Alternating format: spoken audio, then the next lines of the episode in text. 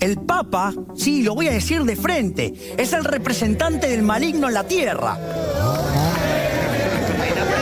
Ahí la prende. ¿Vos estás de acuerdo con la venta de órganos? Es un mercado más, o sea, y vos podrías pensarlo como un, como un mercado.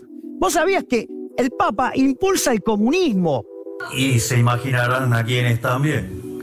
A mis hijitos de cuatro patas, a Conan, a Murray, a Milton, a Robert y a Luca. Argentina 2023, año recambio presidencial. Las elecciones más inciertas de los últimos 40 años de democracia. En medio de una profunda crisis económica, aparece una voz nueva, una figura política que con gritos e insultos convence a una buena parte de los argentinos. ¡La casta política!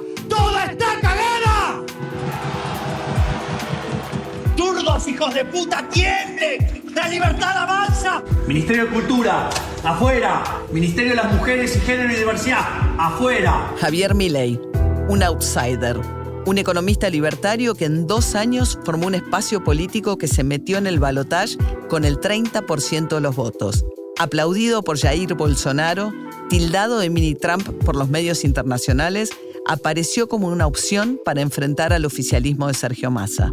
Para eliminar la inflación directamente, hacer volar el Banco Central. ¿Hacer volar el Banco Central qué significa? Eliminarlo, que estalle, que, digamos, o sea, porque no puede ser que, estalle. ¿Que estalle qué? Que estalle la economía, sí, que estalle. Y que se lleve puesta a toda la casta política repugnante, asquerosa que tenemos. Pero digo, ¿vos te parece? Milei sumó cientos de horas de aire en televisión, contando intimidades de su vida sexual y protagonizando cruces violentos con sus interlocutores. Dos más dos es cuatro. Una cuestión de apreciación artística. Dos más dos es cuatro. Lo que dijiste es, es una burrada. Hablaste de algo que no sabés. ¿De qué me venís a hablar? La totalitaria sos vos que te pones a opinar de cosas que no sabes un carajo. Y también hace falta el tono fuerte para... Sí, porque cuando uno se encuentra con la más impenetrable, no le entra. A ver, te leí cuatro veces. Cuatro veces te leí y no lo entendiste. Nunca había hecho política y mucho menos participado de una elección. En el arranque del 2021, La Libertad Avanza, su espacio ni siquiera existía. ¿A ¿A usted le gustaría ser ministro? No. ¿Ministro de Hacienda que lo llamen? No, a mí me ¿Le gustaría ser presidente del Banco Central para ser el último y cerrarlo. ¿Cómo llegó a convertirse en la esperanza de millones de argentinos y argentinas un outsider que propuso dinamitar el Banco Central, que brega por la tenencia de armas, que aspira a romper con la educación y la salud pública y pretende terminar con los derechos laborales y sociales? Ministerio de Ciencia y Tecnología e Innovación. Algo bien del sector privado. Nada bueno salió del sector público. ¡Afuera! Ministerio de Trabajo, Empleo y Seguridad Social. ¡Afuera! Ministerio de Educación. Adoctrinamiento. ¡Afuera! Ministerio de Transporte. ¡Afuera! ¿Qué espacios vacíos viene a llenar un negacionista de los crímenes cometidos en la Argentina por la última dictadura militar? ¿Alcanza la crisis económica para explicar el voto a Milei? Hay algo nuevo acá. Hay algo nuevo para nuestra historia política. No es Menem, no es Macri, no es de la Rúa. Es una figura política nueva, mucho más peligrosa que todo lo anterior. Ezequiel Ipar es doctor en ciencias sociales y desde el CONICET estudia el avance de las derechas y la aparición de fenómenos como Milei en otras partes del mundo. En el radio pasillo de la política la conocen todos. Es la tesis bomba. Gana Milei y esto explota en algún momento. A Javier Milei no solo lo vota la juventud argentina, ni exclusivamente los pobres, tampoco solo los machistas, los negacionistas, los liberales o los antiperonistas. Su éxito es parte de un fenómeno que avanza en varios países. Las ideas de extrema derecha calaron profundo en España, Brasil, Estados Unidos, Italia, Hungría, Chile, Portugal, Perú, Francia, Austria, Alemania, Grecia, Holanda, Noruega, Israel e India. Evidentemente, Milei ocupa un lugar que estaba vacío en la política argentina, tal como dice el investigador Pablo Stefanoni.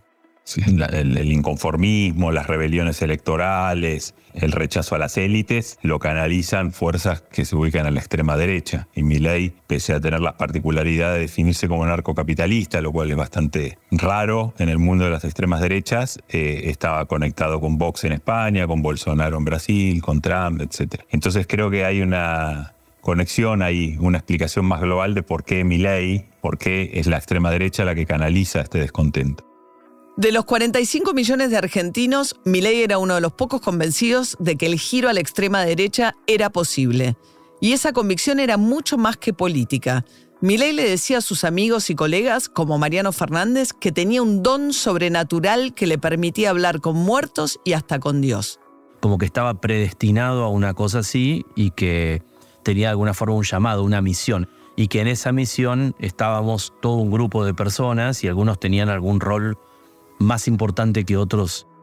Dios le dijo que era un elegido y que tenía una misión, ser presidente en el 2023.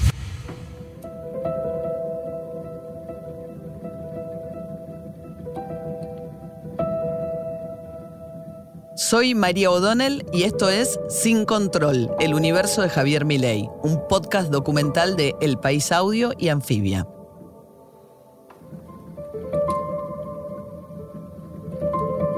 Episodio 1. Ruge el león. Yo le pido a, Javier y a Diego que se presenten, ¿no? que este, presenten en, sociedad, porque eh, la verdad que estamos acostumbrados a, ver pasar aquí a los clásicos, ¿no? a los consagrados, pero está muy bueno tener miradas diferentes, miradas nuevas. Javier. Bueno, yo soy Javier Milei, soy economista jefe de la Fundación Acordar. El 28 de abril de 2015, a las 23.32, Milei pronunció sus primeras cinco palabras en la televisión argentina. Vestía un traje negro de rayas blancas que le quedaba grande, una corbata roja y se le notaba cierto nerviosismo. No era para menos. Debutaba en la pantalla grande en el mítico programa del periodista Mariano Grondona, Hora Clave por Canal 26. Enfrente tenía al co-conductor Pablo Rossi y al lado a su mejor amigo, el economista Diego Giacomini. Esa relación, la única amistad que conoció en su vida, iba a explotar por los aires cinco años después, pero ese final estaba todavía muy lejos. Digamos, tengo un pasado como docente, eh, como académico, tengo más de 50 artículos eh, académicos presentados, seis libros, más de 100 notas de divulgación en diarios y no seré famoso como economista, pero sí como rockstar. Milei se refería a Everest, la banda de rock inspirada en su fanatismo por los Rolling Stones que armó cuando tenía 18 años. En esta entrevista el libertario era un completo desconocido. Salvo en el reducido ambiente de los economistas liberales, en 2015 nadie en la Argentina sabía su nombre. Tres años después, Milei ya era un habitué en los medios, sobre todo en la televisión. A vos te voy a dar un abrazo porque yo te admiro. Alejandro Fantino será uno de sus grandes promotores. Pero acá adelante, acá, animal. O animal. Javi, querido. ¡Ay, me rompiste la espalda! ¿Cómo anda, Javi? El conductor de Animales Sueltos catapultó la figura del libertario. Es imposible separar el éxito político de Milei del éxito mediático inicial. Y en eso tuvo mucho que ver Fantino. El economista había debutado en esa mesa dos años antes, en julio de 2016 hacerle un primer plano a ley cuando yo muestre a la cámara 2. Kisilov vino y después me regaló este libro. Este libro me regaló, acá está, me lo puedo enfocar. Teoría General de la Ocupación, el interés y el dinero de Keynes. Miren, miren ese rostro. Milei empieza a respirar fuerte y a hacer caras. Es un paso de comedia. Empieza el show. ¿Hacía falta que lo mezclaras con mis libros? ¿A Keynes? A esa basura de libro. Ese libro yo lo llamo la basura general. Esa noche un desconocido Milei contó por primera vez su plan para destruir el Banco Central y tuvo su primer cruce televisivo con Ismael Bermúdez, editor del diario Clarín y uno de los periodistas económicos más respetados de la Argentina.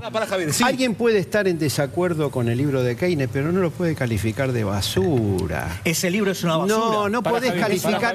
Que es una falta. Que no. lo discutamos, te discuto capítulo por capítulo y te demuestro que es una basura. Es un montón de inconsistencias. Desde ese momento, Milei no paró un segundo de poner cara de malo y de gritar. Y mostró por primera vez las cartas de su discurso incendiario, el mismo que tiempo después atraparía a muchos argentinos. ¿Sabes qué? El sector público, la corporación política, nos hizo esclavos tributarios de una corporación política parasitaria e inútil. No habían pasado 10 minutos cuando Milei dijo sus primeros insultos en la televisión argentina. A partir de ese momento, los gritos, los agravios, los maltratos y la incapacidad para mantener un diálogo sin todo ese cúmulo de violencia verbal y corporal se convirtieron en su sello personal. Un economista que proponía a los gritos soluciones aparentemente fáciles para bajar la inflación del 140% interanual, el principal problema de la Argentina, atrajo tanto a fanáticos como produjo el rechazo en sus detractores. El discurso del libertario empezó coqueteando con los discursos de odio. O sea, yo por ser rubio, de ojos celestes, hombre, o sea, no voy a estar pidiendo perdón por tener pene. O sea, digo, o sea, yo digo, o sea, no tengo por qué sentir vergüenza de ser un hombre blanco, rubio, de ojos celestes. Es decir, yo no voy a, o sea, no le voy a conceder nada al, marxismo cultural. De, de esto ya saben que el Ministerio de la Mujer pista, porque la única igualdad que vale es la igualdad de la ley. Al desconocer las desigualdades de género históricas y atacar directamente al movimiento feminista, el libertario también logró que su discurso antiderechos impregnara en un sector que se había sentido abandonado por los dirigentes políticos. Micaela Cuesta, coordinadora del Laboratorio de Estudios sobre Democracia y Autoritarismos de la Universidad de San Martín, explica que encontró su espacio donde la política tradicional no había logrado calar, en el sufrimiento social. Lo que empezábamos a notar es que existía un ellos eh, asociados con los políticos todos, sin distinción ni filiación político-partidaria tradicional, y un nosotros que se construía como eh, quienes hacemos los sacrificios, quienes aportamos, eh, quienes emprendemos, quienes trabajamos y quienes finalmente estamos siendo objeto de unas eh, diferencias y discusiones internas entre políticos que dejaron hace ya tiempo de escucharnos y de representarnos.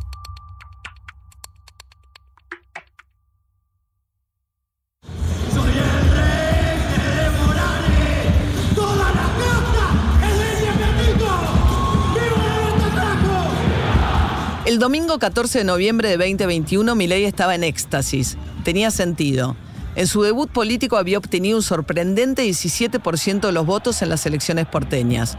Con ese porcentaje se convirtió en diputado. El Luna Park estaba repleto, en especial de jóvenes. Tenían remeras impresas con dos frases: La casta tiene miedo y Milei pues Seiza. La casta es el modo en que el candidato logró sintetizar en un sustantivo el carácter elitista de la clase política argentina. Ezeiza es el aeropuerto internacional por el que los votantes de Milei sueñan con irse del país si él no ganara las elecciones. En los carteles brillaban las caras de Jair Bolsonaro y de Donald Trump.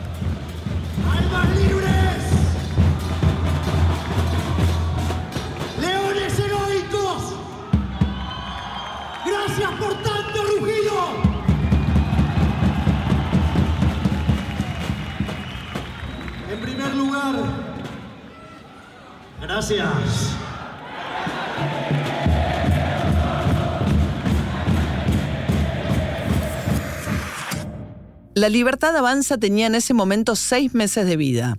Nació como un proyecto novedoso que nucleaba a liberales, libertarios, conservadores, pañuelos celestes antiaborto, nacionalistas duros e influencers. Era una alianza variopinta que supo interpretar el clima de época. Salía de lo que en la Argentina se llama la grieta, el modo en el que hace dos décadas la sociedad se divide entre kirchneristas y antikirchneristas. Es bueno que tomemos conciencia que lo que hemos logrado en el día de hoy es una verdadera gesta histórica. Recuerden cuando arrancamos, decían que los liberales éramos simpáticos, pero que no juntábamos votos. Milei se había puesto a la cabeza de este fenómeno, luego de años de ser el economista con más presencia televisiva y con más seguidores en las redes, se había convertido en una figura ultra popular.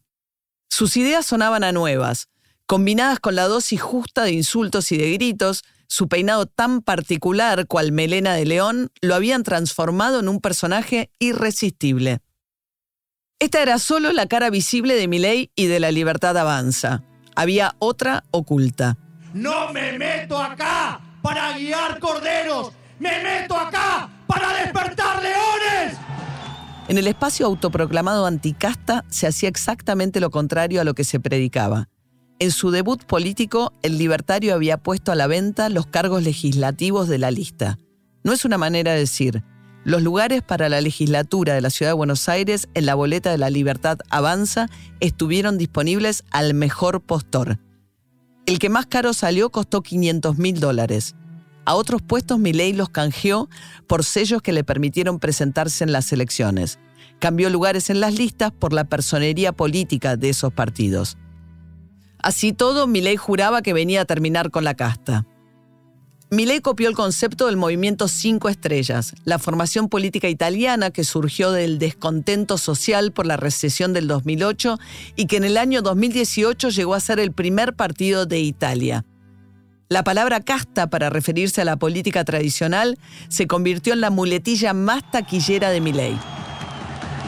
Y recuerdo también que les pedí que rugieran fuerte, que hicieran escuchar el grito de la libertad. Y vaya que lo lograron, porque la casta política toda está cagada. En la puerta del Luna Park operaba un viejo miembro de lo que Milei llama la casta, Jorge Cachi Cusanelli. Cusanelli es un ex motociclista convertido en operador del peronismo. Se había ganado un lugar en el espacio de Milei pagando de su propio bolsillo la logística, el traslado a los actos, los autos, las combis e incluso el convoy que Milei usó para su ciclo Clases Abiertas de Economía. Pagó también por la seguridad y esa noche en el Luna Park no dejó pasar a decenas de miembros del Partido Libertario, esos jóvenes idealistas que habían militado toda la campaña. No quería banderas que compitieran con las que él había mandado hacer. Hay cierta gente que no podría ingresar. Con todos los comprobantes intentamos hacerlo, no podíamos. Eh, resulta que a la gente del partido no la dejaban ingresar en esa jornada en la que los libertarios aparecieron por primera vez como una opción competitiva, el espacio empezó a convertirse en exactamente lo contrario a lo que decía ser. Finalmente, quiero que sepan que a partir de mañana vamos a empezar a recorrer cada rincón de la Argentina para que en el 2023 haya una boleta liberal en cada rincón del país. Hmm. ¿Sabes qué es lo más importante? Que vos aún, a, a pesar de la adversidad, puedas aprender. ¿Por qué no puedes ser un buen padre? Porque por el ejemplo de... 4 de enero de 2023. Sin previo aviso, la producción del programa La Cruel Realidad de A24 puso una foto vieja de un mastín inglés. Milei no puede despegar los ojos de la pantalla ni seguir con la conversación. Sí, te Conan. Por el ejemplo de tu viejo, alguna vez te escuché, creo que fue el programa. Este Conan. Creo que fue el programa de Andy, Kundesoft, creo, ¿eh? Si no corre Conan. Conan es el nombre que el libertario le puso a su perro cuando lo adoptó en la provincia de Córdoba, en 2004. Desde entonces el animal, como él mismo dice, se convirtió en lo más importante de su vida, o como él lo llama, su verdadero y más grande amor. ¿Cuántos le tienen eh, Conan? Uh, Conan. Sí, no saco la cuenta, tiene unos, tiene unos cuantos. Milei omitió un detalle, y esa omisión es parte de una técnica estudiada. Cada vez que le preguntan por Conan, cada vez que habla de él, en cada posteo de sus redes, omite algo fundamental. Conan está muerto. Conan murió a fines de 2017 y para el momento de la entrevista en A24 no tiene unos cuantos años, como acaba de decir. Lleva muerto casi seis. Milei tampoco contó jamás la otra cara de esta verdad. Desde esa muerte él cambió por completo, empujado por un brujo y una medium que lo comunicaban con el perro en el más allá. La muerte de Conan fue el primer paso en su ingreso al mundo de lo sobrenatural. Un camino que terminaría con Milei hablando con el mismísimo Dios, tal como cuenta su amigo liberal Mariano Fernández. Bueno, de alguna forma él interactuaba con los animales, ¿sí? eh, eh, eh, él mismo lo ha dicho, ¿no? Y me lo ha dicho a mí, que los perros le, bajaban un mensaje, es decir, le traducían un mensaje acerca de cómo tenía que, que comportarse frente a determinadas cosas, ¿no? En su biografía no autorizada, El Loco, publicada por Editorial Planeta, el periodista Juan Luis González lo explica con claridad. Hablé con decenas de personas que pertenecieron al entorno de Milei desde el comienzo de la Libertad Avanza. Hablé con el pequeño grupo de amigos que estuvo alguna vez, hablé con compañeros de trabajo de él. Entre todos ellos y con la investigación fui descubriendo cómo Milei se empezó a convencer de que podía hablar con su perro muerto a través de una medium que lo comunicaba con él más allá cómo ese camino esotérico lo terminaría llevando a convencerse que podía hablar con muertos, como la filósofa liberal Ayn Rand o como el fundador del anarcocapitalismo Murray Rothbard, y cómo ese camino finalmente terminaría en él pensando que tiene diálogos de vuelta con Dios y que Dios le dijo a él que tiene una misión que es meterse en política y además le dijo que estaba destinado a ser presidente en el 2023. Una tormenta perfecta entre lo bizarro, lo kitsch, lo el odio, el desequilibrio, o sea, se pone loco, se pone loco en serio porque es Javier sublimando su odio a su padre que encarna en el Estado y en la política, y porque está roto, y ese odio de verdad existe ahí adentro. Entonces, eh, empatiza con la gente que está enojada. El que habla es Yamil Santoro. Es un dirigente liberal, hoy en la vereda de enfrente de Miley, pero lo conoció en el 2015 y durante varios años tuvo trato con él. Pero Javier está roto, humanamente roto, que por eso también es tan potente. Porque si uno quiere impostar, llega un momento donde no sos creíble.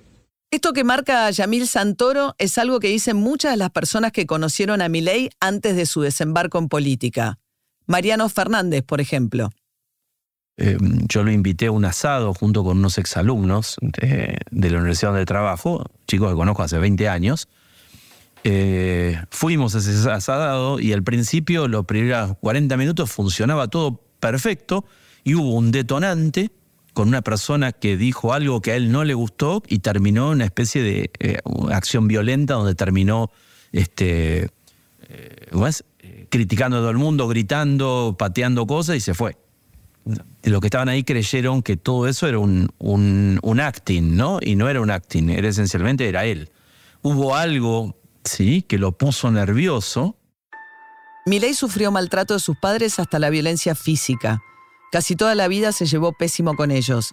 Los llamaba secas progenitores. Norberto, el padre, era un chofer de la línea 21 de colectivo hasta que en un salto económico llamativo terminó siendo dueño de siete líneas de transporte. Norberto lo golpeó durante años. Alicia, la madre, era cómplice de ese infierno. Así lo contaba el propio Milei en el programa de televisión PH en junio de 2018. Yo no hablo con mis progenitores. ¿Le decís así, no le decís padres? Eh, no, porque no comparto los valores morales y éticos de ninguno de los dos.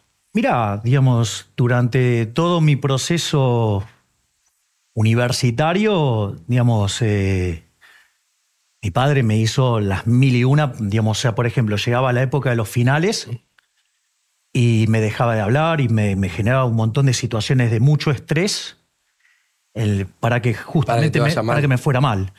Qué maldad eso. No, no, no, es un tipo muy, muy, muy complicado. O sea, de hecho, de hecho es la lógica que él tiene, ¿no? O sea, de darte algo y después, o sea, generarte una situación para que te vaya mal y enrostrártelo que sos un fracasado.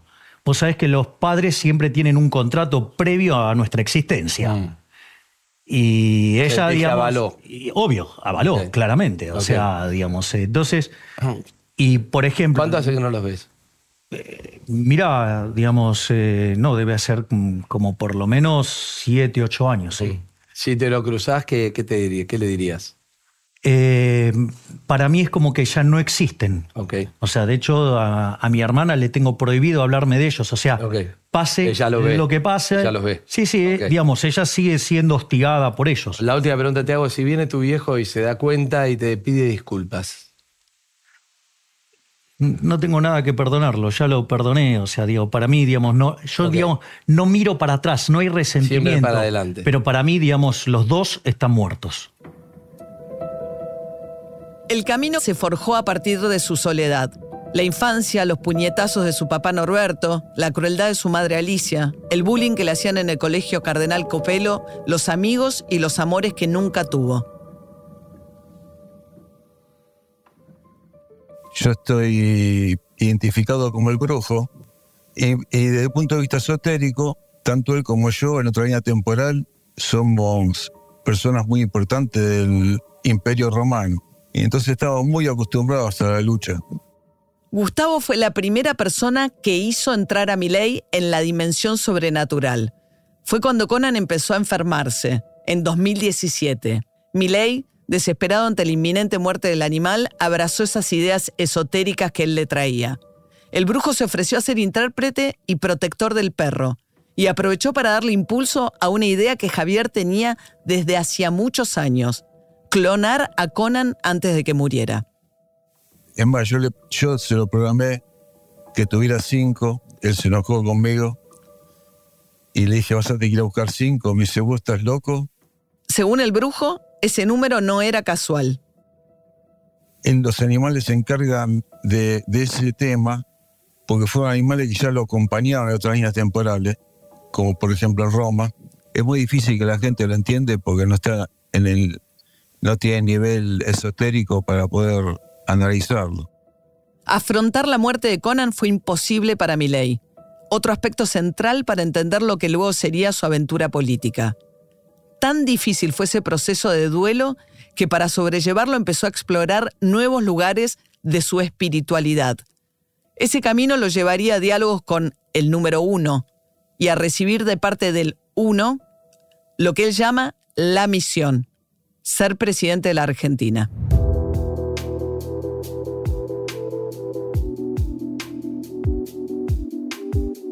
Sin Control, el universo de Javier Milei es una producción original del País Audio y Anfibia Podcast. Por Anfibia, narración María O'Donnell. Producción ejecutiva Leila Messinger y Tomás Bisón. Guión Juan Luis González, Natalia Arenas y Tomás Bisón. Investigación Juan Luis González. Producción Facundo Iglesia. Comunicación Vera Ferrari. Administración Ana Laura Fortusi y Nazarena Rodríguez. Asesora editorial, Mónica González. Dirección general, Cristian Alarcón. Por el País Audio. Diseño sonoro, Ignacio Ortiz Taboada. Arte, Fernando Hernández y Ruth Benito. Edición, Federico Rivas y Ana Rivera. Dirección, Silvia Cruz La Peña. Producción ejecutiva, Mónica Severio, Jean Martínez Arens y María Jesús Espinosa de los Monteros.